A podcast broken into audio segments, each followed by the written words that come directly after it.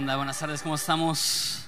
Chido tenerte en casa, un domingo más, considerando la palabra de Dios, en un tiempo de adoración. ¿Por qué no me acompañas en tu Biblia a Marcos capítulo 7? Marcos capítulo 7 vamos a ver del versículo 31 al 37. Si tienes tu Biblia física, puedes acompañarnos si lo tienes en tu teléfono. Voy a estar leyendo la nueva traducción viviente, también estará en pantallas. Dice así. Jesús salió de Tiro y subió a Sidón antes de regresar al mar de Galilea y a la región de las diez ciudades. Le trajeron a un hombre sordo con un defecto del habla y la gente le suplicó a Jesús que pusiera sus manos sobre el hombre para sanarlo. Jesús lo llevó aparte de la multitud para poder rezar a solas con él.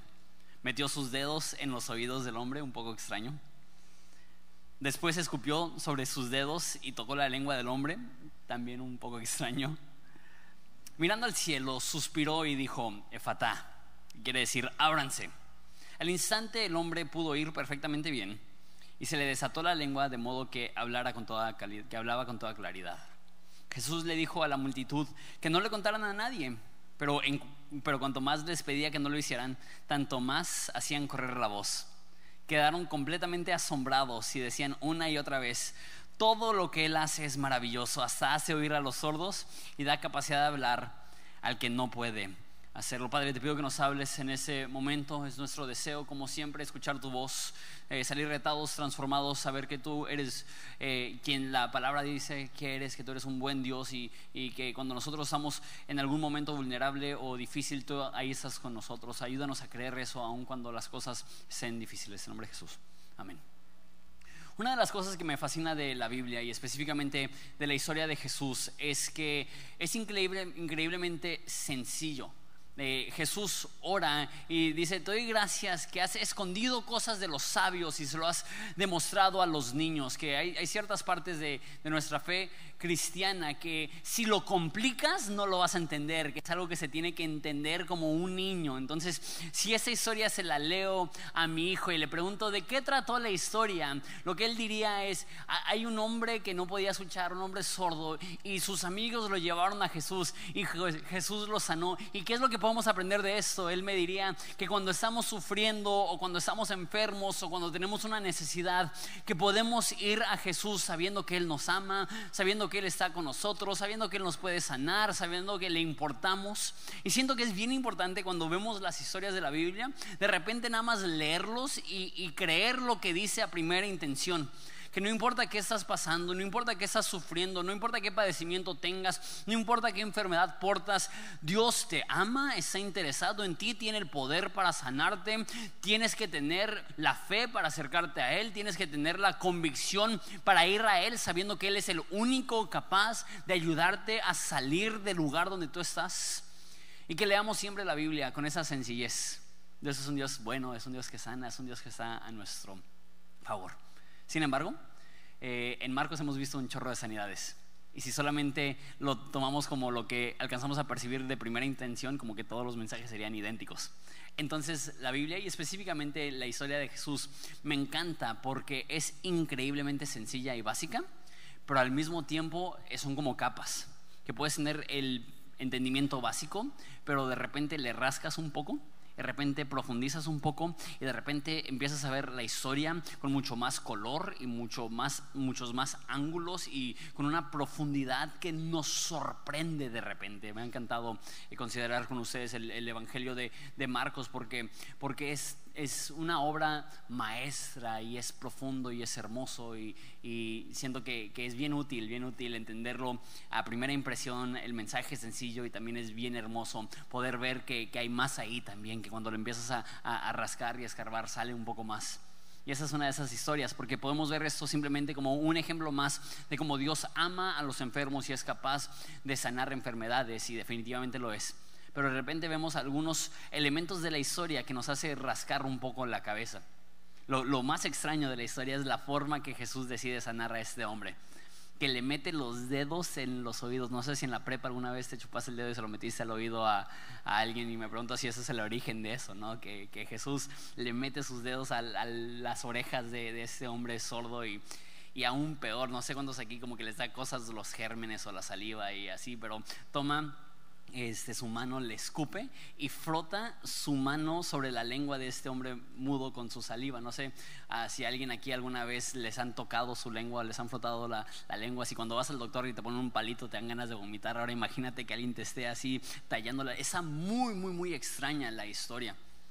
Y Marcos no, no lo incluye de Okis, no es que simplemente nos está dando información extraña sino que definitivamente hay algo que está sucediendo debajo de la superficie y hay algo que Jesús estaba intentando comunicarnos a nosotros y a sus discípulos. Entonces quisiera ver la historia otra vez, pero de manera más detenida, para ver qué es lo que Dios estaba intentando comunicar a sus discípulos y por ende a nosotros.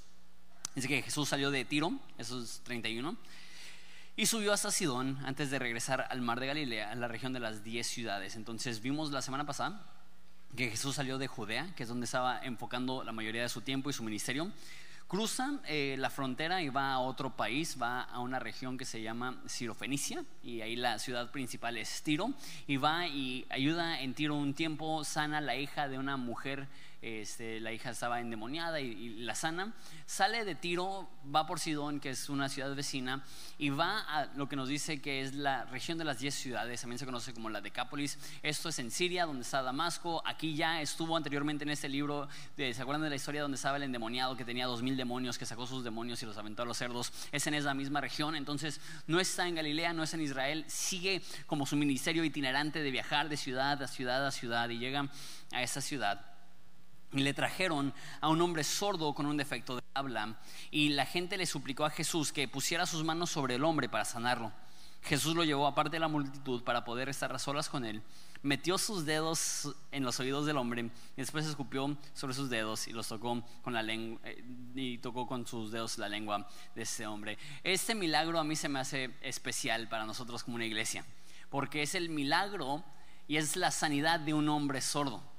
Y no sé si sabes, asumo que muchos sí, estaban aquí durante la alabanza, que Horizonte tiene una comunidad sorda bien grande que se reúne aquí y hacen iglesia junto con nosotros, están con nosotros durante la alabanza, porque quizá no pueden escuchar la música, pero sí sienten la energía, sienten la, vibración de la música y, nos pueden ver a nosotros bien clavados y metidos adorando y, ellos, ellos pueden, pueden conectarse con Dios, conectarse con, con, la iglesia, con nosotros cuando, cuando están aquí compartiendo en la adoración, pero algo que no he visto en ningún otro lugar es que no me traducen mi, mi prédica. Eh, ellos prefieren, eh, tienen su propio pastor sordo es un, pastor que prepara su propio mensaje, que predica, enseñas. No es que están tomando mi mensaje genérico, abierto a toda la comunidad y traduciéndolo, sino que eh, tienen un mensaje eh, preparado a sus necesidades, a sus vidas, a sus retos, a lo que ellos están viviendo. Y me fascina que la Biblia incluya ese milagro, porque simplemente es un pequeño y bello recordatorio que Jesús ama a la comunidad sorda que Jesús se preocupa por la comunidad sorda, que, Dios tiene un deseo de ayudar a personas que tienen ese tipo de retos. Entonces Jesús toma a este hombre sordo, dice que lo lleva aparte, una vez más, mostrándonos el cariño que le tiene, mostrándonos una atención personal. Él lo pudo haber sanado de lejos, él pudo haber sanado como lo hizo con muchas personas, te sano a ti, te sano a ti, te sano a ti, pero a ese lo toma, lo, lleva aparte, tiene una, una interacción personal con él. Y sí es uno porque ama a la comunidad sorda, pero dos, creo que hay otra cosa que está sucediendo aquí, como les dije al principio, debajo de la superficie. Porque es un hombre sordo y 15 versículos atrás, en el capítulo 7, de hecho va a estar en pantallas, les voy a leer de otra traducción, la, Reina Valera. Jesús dijo esto en versículo 16 de, de Marcos 7. Si alguno tiene oídos para oír, oiga. Cuando se alejó de la multitud y entró a la, casa, le preguntaron sus discípulos sobre la parábola. Y él les dijo, ¿ustedes también están sin entendimiento? Entonces, unos cuantos versículos antes, Jesús dijo, el que tenga oídos para oír, escuchen. Y los discípulos dijeron, es que no entiendo. Y dice, pero, pero ¿por qué no van a entender? Y unos cuantos versículos después se topa con un sordo y lo toma a solas. Y me pregunto si quiere usar la discapacidad de este sordo para poder mostrarles una lección a sus discípulos. Que hay personas que tienen orejas, físicamente tienen oídos, mas no tienen la capacidad de escuchar. Por eso dijo anteriormente, no es solamente el tener oídos, es usarlos para oír. Que tenga oídos para oír, que oigan. Y los discípulos no lo entienden. Y lo vimos la semana pasada, que, una mujer que ni siquiera es parte del pueblo de Dios entiende, Jesús le, da una palabra bien dura y ella entiende, ¿sabes qué? Aún los perros comen de las migajas que caen de la mesa y él dice, wow, tu entendimiento, tu fe es increíble. Entonces está contrastando, los discípulos no entienden, no escuchan, no captan. Entonces toma un sordo y lo lleva aparte, como digo, siento yo, porque quiere usarlo como una especie de ejemplo para sus discípulos. ¿Qué es lo que hacen? Mete sus dedos a sus oídos, eh, escupe en su mano y, talla la lengua de, este hombre mudo eh, con, sus dedos. ¿Por qué? Hay algunos que creen que simplemente Jesús es muy raro y esa es su, forma como de, meter comedia en la historia. ¿no? Que quizá los judíos del primer siglo estuvieran leyendo esto y hubieran dicho, ah, Jesús le metió los dedos a la oreja al pobre hombre sordo, ¿no? Quizás sea eso porque si, si vemos que Jesús hace cosas bien extrañas. Hay otras personas que creen que Jesús hace eso y, cierto que, siento que tienen cierta validez, que ninguno de los milagros de Jesús los hace de la misma forma.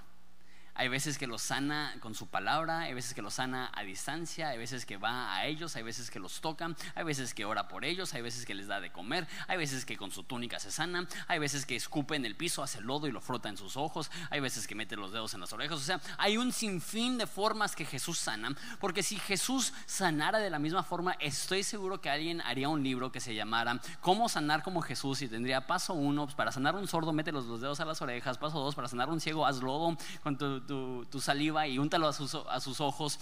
Y Jesús no quería que las personas, porque lo haríamos, tomáramos lo que él hizo y hacer alguna especie de método para sanar a las personas así.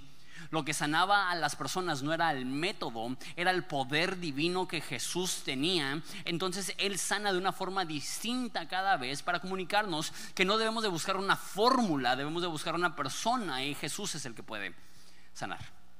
Sin embargo, siento que hay algo más ahí.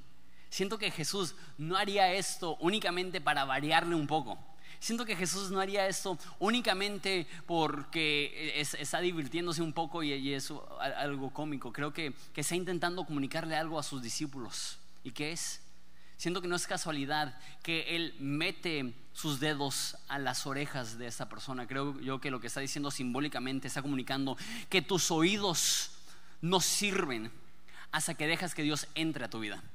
Que, puedes escuchar, pero no vas a poder entender hasta que Dios entra a tu vida. Igual con la lengua que pone su saliva dentro de su boca, lo que está diciendo es, si quieres hablar palabras de vida, si quieres hablar palabras de fe, si quieres hablar palabras de esperanza, si quieres hablar de palabras de propósito, tienes que dejar que Dios entre a tu vida. Que muchas personas están en presencia de Dios, vienen a la iglesia, escuchan la palabra de Dios, pero si Jesús no está dentro de ti, no vas a poder cobrar sentido a las palabras que, se predican o a las cosas que lees de la Biblia. Y sé que hay personas que han experimentado eso, que, que abres la Biblia y no lo entiendes nada, esa fue mi experiencia en toda mi adolescencia. Literal, el 95% del tiempo que abría la, Biblia para leerla, porque sentía algún tipo de compromiso cristiano, de, que los buenos cristianos leen la Biblia, la abría, la leía, la cerraba y decía, no entendí ni más, ¿no? No entendí absolutamente nada. Y lo mismo pasa, de repente llegas aquí y escuchas la predicación y dices, no, pues ¿quién sabe lo que está hablando ese morro, no? Espero que no sean todos. pero de repente sientes eso, escuchas pero no entiendes, oyes pero no asimilas. Lo que no entendemos es que para poder entender la palabra de Dios necesitamos tener a Dios adentro de nosotros. Siento yo que por eso le, mete los dedos, le, echa su saliva, porque de, alguna forma está diciendo, si quieres escuchar, si quieres hablar, si quieres entender, no es suficiente estar cerca de Jesús, necesitas que Jesús esté adentro de ti. No es suficiente leer la Biblia, necesitas que al leer la Biblia Jesús esté dentro de ti. No es suficiente ir a la iglesia, sino que al ir a la iglesia, que Jesús esté dentro de ti. No se puede entender, no se puede asimilar, no se puede eh, escuchar hasta que Dios está adentro de nosotros. Versículo 34. Mirando al cielo, suspiró y dijo, Efatá, que quiere decir, ábranse. Entonces, Jesús toma a este hombre y mira hacia el cielo dice que suspira. E, eso quizás es lo que más me llamó la atención de esa historia es este momento. la palabra suspira que usa la NTV no es la más precisa. La, palabra más precisa sería gemir. Porque suspirar eh, es nada más como que... Y como que deja mucho a la interpretación. ¿Qué es lo que está pasando aquí con Jesús? ¿Está cansado? ¿Está enojado? ¿Está frustrado? ¿Está molesto? ¿Por qué está suspirando? Sin embargo, gemir tiene una connotación diferente. Es la misma palabra que se usa en Romanos cuando dice que cuando tú y yo vemos injusticia y vemos maldad y vemos corrupción y vemos como el mundo se está destruyendo, que todo el mundo gime a una esperando la redención del mundo. Es la desesperación de cuando vemos maldad, vemos sufrimiento, vemos injusticia y hay algo en ti que te duele, que te arde, que te, oh, te saca un gruñido. Es eso. Es la misma palabra que usa, igual en Romanos, que dice que, que el Espíritu Santo intercede por nosotros con gemidos indecibles, que, que, el Espíritu Santo tiene una urgencia al momento de orar por nosotros ante el Padre, que, que oh, se, siente, se, se percibe, se transmite una urgencia. Jesús toma a este hombre y ve su necesidad y gime. Gime sabiendo que lo va a sanar. Gime sabiendo qué es lo que va a pasar gime sabiendo la historia completa. ¿Por qué? Está comunicándole a esa persona, me importa. Yo siento tu dolor. No soy indiferente ante tu situación. Jesús no le dice, hey, tranquilo, te voy a sanar, aliviánate, todo bien. Sino que lo ve y ve su estado roto. Lo más probable es que ese hombre sufrió algún tipo de accidente porque cuando Jesús le sana del habla, dice que habla claramente, entonces a menos de que Dios, aparte de sanarlo, le dio el milagro de saber hablar sin haber hablado en toda su vida, lo más probable es que él en algún momento podía escuchar, podía hablar y a través de un accidente o algún, algún problema fisiológico perdió la habilidad de escuchar y de hablar. Y Dios lo ve y nos dice, no, tranquilo, Dios es perfecto, Dios tiene un plan, no te apures, todo bien, tranquilo, no es lo que hace. Mira la condición de este hombre y le duele. Mira la condición de este hombre y gime. No, no pensamos de Jesús de esa forma. Vemos a Jesús un poco más en el cielo, un poco más frío, un poco más calculado, diciendo, no, pues Ángel, muévele ahí, muévele allá y, que se tome eso y así lo va a resolver. Y, de repente sentimos que, que Dios es como aquellos doctores que después de atender a tantos pacientes ya ni siquiera les, les pesa el sufrimiento de los pacientes que están tratando. Y, no estoy culpando a los doctores, yo, yo no podría ser doctor. Mi, hermana es, es, médico pediatra en la Ciudad de México, trabaja en el hospital más prestigioso de todo, de todo el, país y los casos más complicados de todo el país que no pueden resolver en los estados se los mandan en la Ciudad de México y ella de repente cuando estamos hablando me dice, sí, que atendía a un niño de esa forma y yo no puedo, yo no puedo. Yo no puedo ver sufrir a niños eh, siempre que, me toca dar un, funeral, siempre estoy bien hasta que veo llorar a los nietos o llorar a los niños. Si algo me pasa, ¿no? Cuando no puedo ver películas de Disney con mis hijos porque lloran ellos y lloro yo, es, es, es la regla, ¿no? Y yo no podría hacer lo que hacen muchas personas, que es sentarse y ver a una persona que está llegando absolutamente devastada con su hijo que tiene cáncer terminal o, su hijo que, le hicieron un trasplante de pulmón y no está respondiendo positivamente. O sea, ese tipo de cosas están complicadas y mis respetos para los doctores y personas como mi hermana que, que sí saben cómo procesar eso. Pero muchas personas ante tanta necesidad lo que hacen es que cierran su corazón, desarrollan una especie de callo. Jesús no hace eso. Estaba investigando más o menos cuánto tiempo tiene Jesús en ese momento que se escribe esta historia, sanando y predicando, y lo más probable es que está a la mitad de su ministerio, lleva más de año y medio sanando, predicando, echando fuera demonios. Si tuviera que adivinar, Jesús en ese momento ha sanado cientos de personas, si no es que miles de personas. Y me encanta que la milésima persona, Jesús no dice, ah, a ver qué tiene, ah, ok, es sordo, no, pues mándalo a la fila de sordos, ah, ok, eh, es cojo, mándalo a la fila de cojos, ahorita lo atendemos. No es su actitud. Su actitud es ver el estado de miseria de este hombre. Lo ve y, le duele, le duele. ¿Qué me demuestra esto? Cuando Dios ve tu condición, no es apático, no es indiferente, Él está dispuesto a sentir el dolor que tú sientes. Jesús no solamente se baja a tu nivel para verte a los ojos y abrazarte y decirte que te ama, sino que hay una respuesta, una reacción dentro de su corazón que tú como su hijo, cuando tú sufres, Él sufre. Cuando a ti te duele, a Él le duele. Cuando a ti te importa, a Él le importa. Y sin minimizar la tragedia de este hombre, ¿cuántas personas Jesús ha tenido encuentros con ellos que están en una peor condición que el sordo. La mujer que vimos anterior a esa, su hija estaba, su hijita estaba poseída por un demonio. obviamente no quiero comparar y decir cuál es mejor y cuál es peor, pero yo personalmente preferiría tener una discapacidad personal a ver a mi hijo sufrir. Eh, eh, a lo que llego es que está triste, está devastadora la situación de este hombre, pero Jesús ya lidió con personas que han perdido a hijos, ha lidiado con personas que tienen lepra y otras enfermedades bien fuertes. Y él no ve a este hombre y dice, hey, tranquilo, yo he sanado cosas más graves que lo tuyo, tú, tranquilo, todo bien. No necesita ser urgente comparado a los demás para que a Dios le importe, tiene que ser urgente para ti para que a Dios le urja. No, no tiene que ser devastador para todo mundo para que a Dios le importe, tiene que ser devastador para ti, me encanta, como padre.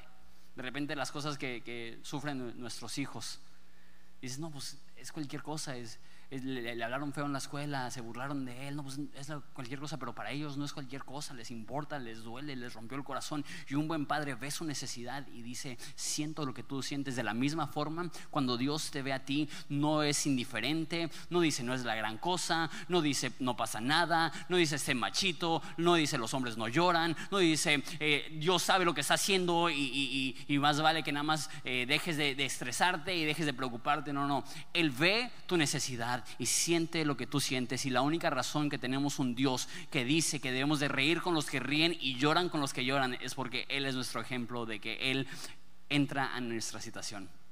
Una vez más, de repente podemos tener ese, ese sentimiento que Jesús está despreocupado en el cielo y nada más picando ahí unos botones para resolver los problemas de la humanidad, pero emocionalmente está desconectado. Esa no es la realidad. Él ve la necesidad de este hombre y gime. Dios se preocupa por ti. Cuando tú, cuando tú lloras, eh, eh, Él lo lamenta también. Cuando tú sufres, Él también sufre. Y de repente sentimos, no, no, no, no, es que Dios no sufre. Isaías le llama varón de dolores, experimentado con todo tipo de quebranto. Él veía las necesidades de las personas y se conmovía.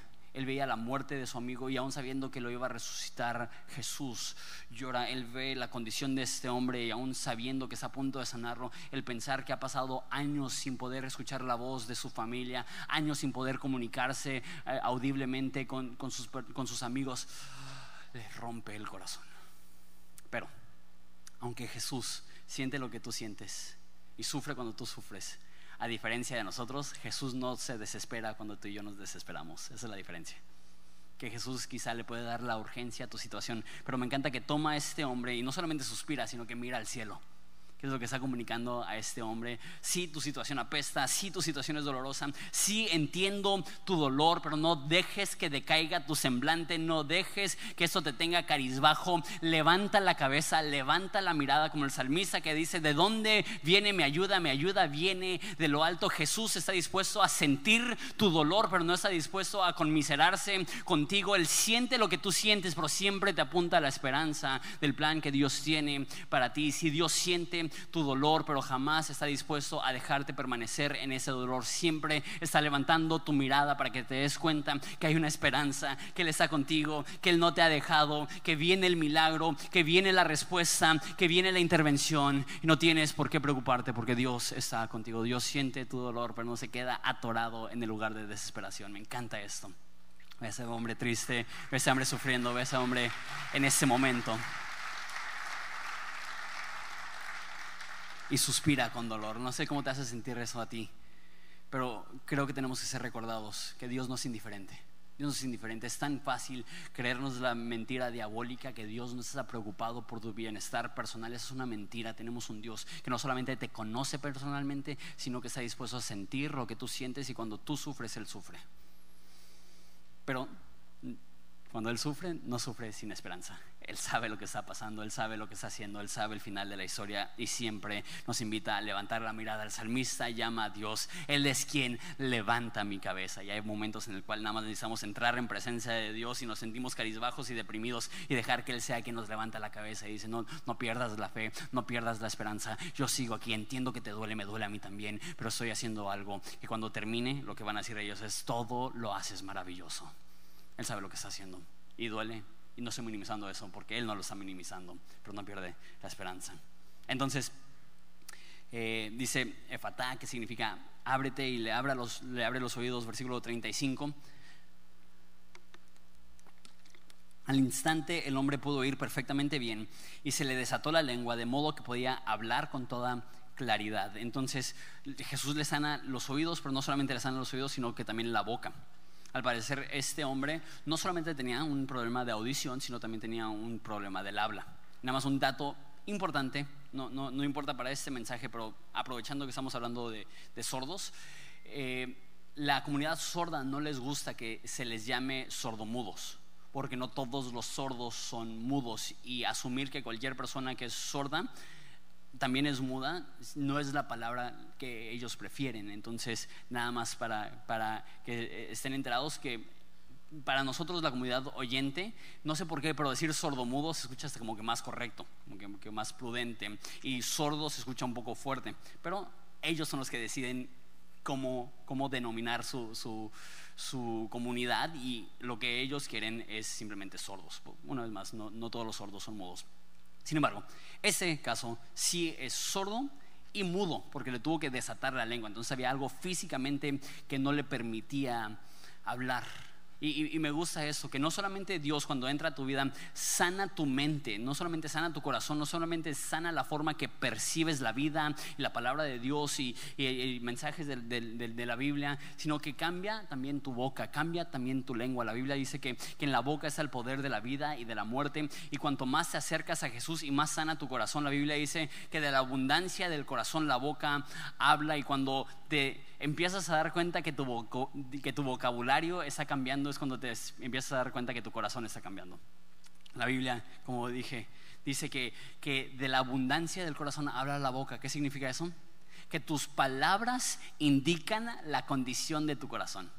Eso puede darte miedo, eso puede darte esperanza. Porque si nuestras palabras están saturadas de negatividad, de agresividad, de enojo, de rigidez, de juicio, ¿Qué es lo que demuestra eso? Que, hay amargura en nuestro corazón, que nuestro corazón no ha sanado. Pero si nuestras palabras, dice la, la, Biblia, están llenas de gracia, están llenas de esperanza, están llenas de vida, están llenas de propósito, están llenas de consuelo y de aliento, ¿qué es lo que eso demuestra? Que Dios está sanando tu corazón que Dios nos ayude a saber que podemos con nuestras palabras construir y no derribar. Dice la Biblia que no salga ninguna palabra corrompida de nuestra boca, sino la que es necesaria para la edificación, que aprendamos no a destruir con nuestras palabras, sino a desarrollar con nuestras palabras, no a perjudicar con nuestras palabras, sino a llenar de propósito las vidas de las demás personas. Y sabes, me encanta estudiar la Biblia. La forma que yo estudio la Biblia se llama inductivamente, que simplemente lo que significa inductivo es tomar todas las líneas y desmenuzarlo, ir palabra tras palabra, simplemente sacando de la Biblia lo, que pueda aprender. Y me pregunto, ¿qué es lo que pasaría si alguien transcribiera todo lo que yo digo en un día? Y lo escribe y dice, esa es la, carta de Jonathan, ¿no? Primera de Jonathan 1.1. Y, y simplemente alguien se pudiera estudiar todo lo que salió de mi boca en un día. ¿Qué es lo que dirían de mí? Es un enojón, es un gruñón, es impaciente, es malhumorado, o dirían, es una persona llena de esperanza, es una persona que, que respira aliento y fe y bendición a las demás personas, es una persona que está buscando animar y levantar y consolar. Tus palabras son una ventana a tu alma. Y puedes, puedes de cierta forma evaluar tu madurez espiritual considerando las palabras que salen de tu boca, incluyendo en el tráfico, incluyendo cuando tus hijos no se apuran, incluyendo cuando tu esposa te ve como no te gusta que te vea. Todas esas cosas que salen de tu boca son una ventana a la condición de tu corazón. Y obviamente no, nadie es perfecto, pero es una buena forma de evaluar. Dios no solamente quiere sanar lo que entra a tu mente, Dios quiere sanar lo que sale de tu boca hay personas que necesitamos mucha sanidad y hay muchos hombres que necesitamos pedirle perdón a nuestras familias por cosas que han salido de nuestras bocas que no provinieron de Dios ni de Jesús, sino que provinieron de un lugar muy oscuro y saber que Dios está sanando esa parte de nuestro corazón y cuanto más Dios sana tu mente y tu corazón, más van a salir palabras de vida. Versículo 36. Jesús le dijo a la multitud que no le contaran a nadie, pero cuanto más les pedía que no lo hicieran, tanto más hacían correr la voz. Entonces Jesús, le, por, no sé, quinceava ocasión, no sé, muchas veces en este libro, él sana a alguien y le dice, no le digas a nadie, no le digas a nadie. Y lo chistoso es, A todas las personas que Jesús les dice, no le digas a nadie lo que hice, van y le dicen a todo mundo. Jesús así como que, ay Dios mío, ¿no?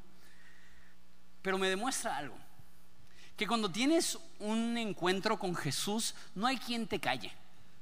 Si Dios mismo te dijera no le digas a nadie, aún así vas a hablar a todo el mundo y decirles lo que Dios ha hecho por ti. ¿Por qué? Porque cuando alguien tiene un encuentro real con Jesús, queda traumado, en el mejor sentido de la palabra. Algunos también en el, en el mal sentido no. Pero cuando tienes un encuentro con Jesús, quedas traumado, no lo superas. Hay algo que pasa en tu corazón que dices, no lo entiendo. Dios me ama, Dios me perdonó, Dios me dio otra oportunidad, Dios me transformó. Dios tomó mi condición tan rota, tan problemática, tan oscura y me ha dado una nueva esperanza. ¿Cómo no hablar de Él? Y todas las personas que tienen un encuentro con Jesús no pueden dejar de hablar de Él. Me preocupa un poco aquellas personas que dicen cosas como, no, pues sí, de repente voy a la iglesia, pero ni muy, muy, ni tan, tan, no quiero ser fanático. Y yo digo, ah, ¿realmente esas personas han tenido un encuentro con Jesús? Porque cuando tienes un encuentro con Jesús te apasiona, te enloquece. Eh, entiendes que es lo más valioso de tu vida, entiendes que es lo, lo más importante que tienes para aportar a la vida de las demás personas. Es la historia de cómo Jesús te alcanzó. C.S. Lewis, el autor de Crónicas de Narnia, un autor cristiano, dijo que cuando tienes un encuentro real con Jesús, o lo rechazas o lo recibes, pero no puedes estar moderadamente interesado. Me gusta eso. La reacción lógica ante un encuentro con Jesús es: no, pues no es para mí. O abres tu vida y le das todo. Pero siempre decir: no, interesante, curioso. No, una persona que ha tenido un encuentro con Jesús es como este hombre. Lo había perdido todo el mundo me había azotado, mi enfermedad me había esclavizado. Quizá mi familia me había rechazado, quizá los más cercanos a mí me habían dado la espalda, pero en un momento Jesús se acercó a mí. En un momento Jesús me tomó a un lado y Jesús dijo, yo soy suficiente para ti. Y Él entró a mi vida, y Él cambió mi mente, Él cambió mi corazón, y Él ha cambiado mis palabras. Y la reacción de las personas, versículo 37 quedaron completamente asombrados y decían una y otra vez, todo lo que Él hace es maravilloso. Hasta hace vivir a los sordos y da la capacidad de hablar a los que no pueden hacerlo. Me fascina esta frase. Todo lo hace maravilloso. Esto es un eco de Génesis, que siempre que Dios crea, la Biblia dice, y lo que hizo fue bueno en gran manera. Es un recordatorio que cualquier, que, cualquier cosa que Dios toca, lo hace bien. Cualquier cosa que Dios toca, lo hace maravilloso. Para usar una frase bien cristianota, bien trillada, bien cursi, Dios es bueno. Y cuando decimos Dios es bueno, es fácil tener una reacción, amén, Dios es bueno. Pero soy convencido que una de las verdades de la Biblia más difíciles de creer es que Dios es bueno. Porque cuando te dan una mala noticia, cuando diagnostican a un ser querido de cáncer, cuando debes tres meses de renta, cuando te están hablando del banco, cuando pierdes tu trabajo, cuando tus hijos se rebelan en contra de ti, cuando tienes un pleito familiar, cuando no has hablado con tus padres por años, cuando, cuando pierdes todo es una disciplina, quizá la mayor disciplina espiritual. Aprender a decir, Dios es bueno. Dios es bueno, no lo veo, no lo siento.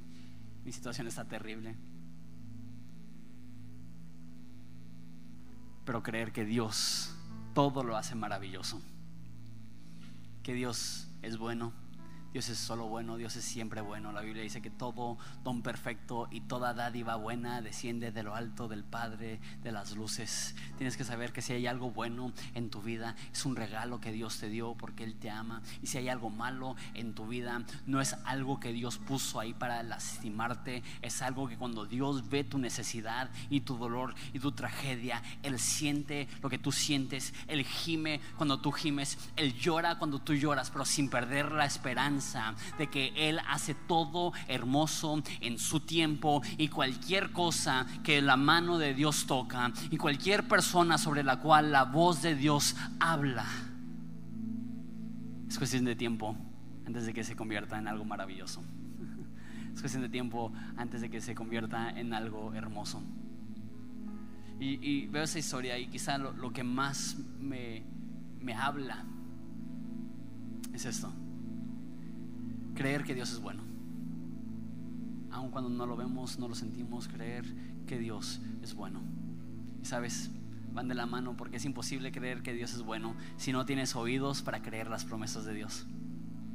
Es imposible creer que Dios es bueno si Dios no te desata la lengua para hablar de sus virtudes, de hablar de su amor, de hablar de su perdón, de hablar de su cariño.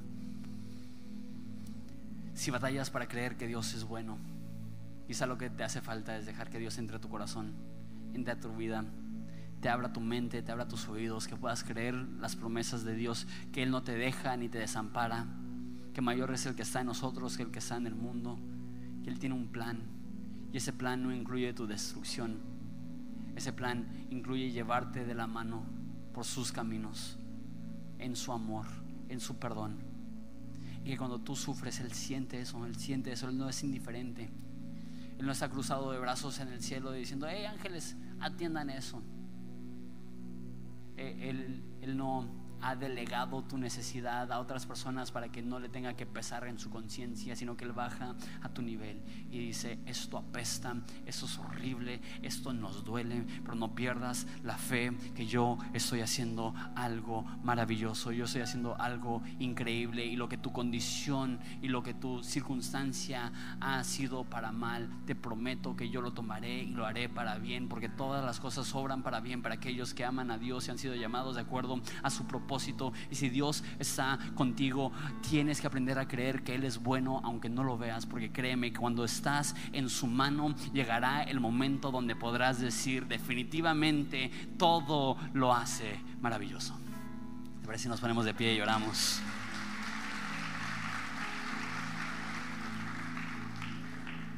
Padre, te doy gracias por esa verdad que tú te preocupas por nosotros. No hay persona aquí cuya necesidad es tan pequeña que tú no te preocupas. Y no hay persona aquí cuya necesidad es tan grande que, no puedes resolverla. Ayúdanos a creer, ayúdanos a confiar. Te pido por las personas que, que perdieron la esperanza, que perdieron la fe, que creen que tú les has olvidado. Recuérdales que tú, tú tomaste tu dolor sobre nosotros, sobre, sobre tus hombros que tú tomaste nuestra vergüenza, tú tomaste nuestra maldad, tú tomaste nuestra condición, tú nos conoces. Tú sientes nuestro dolor, pero tú no has perdido la esperanza. Ayúdanos a no perder la esperanza, sabiendo que tú eres bueno, que todo don perfecto y toda dádiva buena desciende de ti, el Padre de las luces. En nombre de Jesús. Amén. Vamos a adorar a Dios juntos.